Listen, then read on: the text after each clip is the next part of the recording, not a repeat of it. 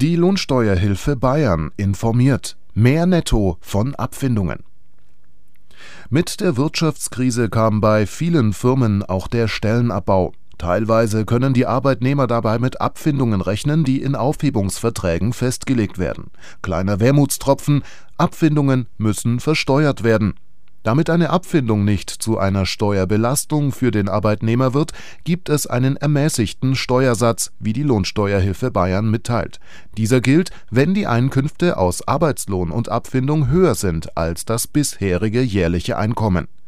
Bei der Ermittlung des Steuersatzes wird deshalb nicht die gesamte Entschädigungssumme berücksichtigt, sondern lediglich 20 Prozent. Die restliche Abfindung ist jedoch nicht steuerfrei. Sie wird ebenso wie der Arbeitslohn mit dem so ermittelten ermäßigten Steuersatz besteuert. Damit von der Entschädigungszahlung möglichst viel übrig bleibt, müssen bereits vor dem Abschluss des Aufhebungsvertrages einige Dinge beachtet werden. Wer nach dem Spitzensteuersatz besteuert wird, sollte zum Beispiel, wenn möglich, die Abfindungszahlung für das kommende Kalenderjahr vereinbaren. Ein weiterer wichtiger Punkt ist die betriebliche Altersvorsorge. Hier gelten für das Jahr, in dem die Abfindung gezahlt wird, Sonderregelungen für steuerfreie Einzahlungen.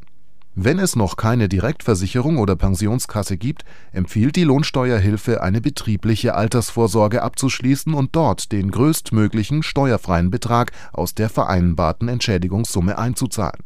Das bringt steuerliche Vorteile und beugt der Versorgungslücke im Alter vor. Mehr Infos unter www.lohi.de die Lohnsteuerhilfe Bayern mit Hauptsitz in München wurde 1966 gegründet und ist im gesamten Bundesgebiet aktiv. Mit annähernd 500.000 Mitgliedern ist er einer der größten Lohnsteuerhilfevereine in Deutschland.